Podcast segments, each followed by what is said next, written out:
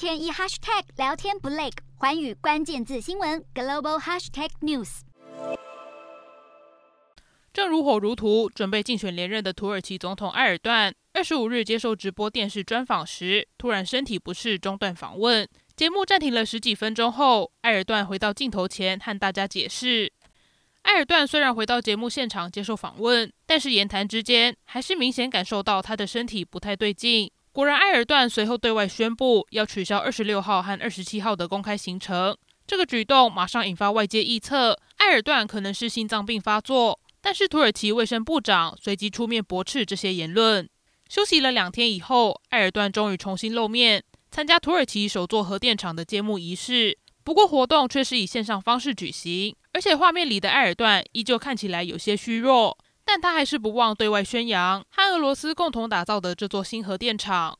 执政超过二十年的埃尔段正面临迄今最艰困的选战。随着总统大选日期已经剩下不到一个月，寻求连任的埃尔段积极跑行程、参加造势。最新民调更显示，埃尔段与反对派领袖基里达欧鲁势均力敌，甚至落后对方。然而，土耳其近期陷入高通膨危机，加上政府处理二月发生的强震灾难，引发强烈反弹。都让埃尔段的连任之路充满更多不确定性。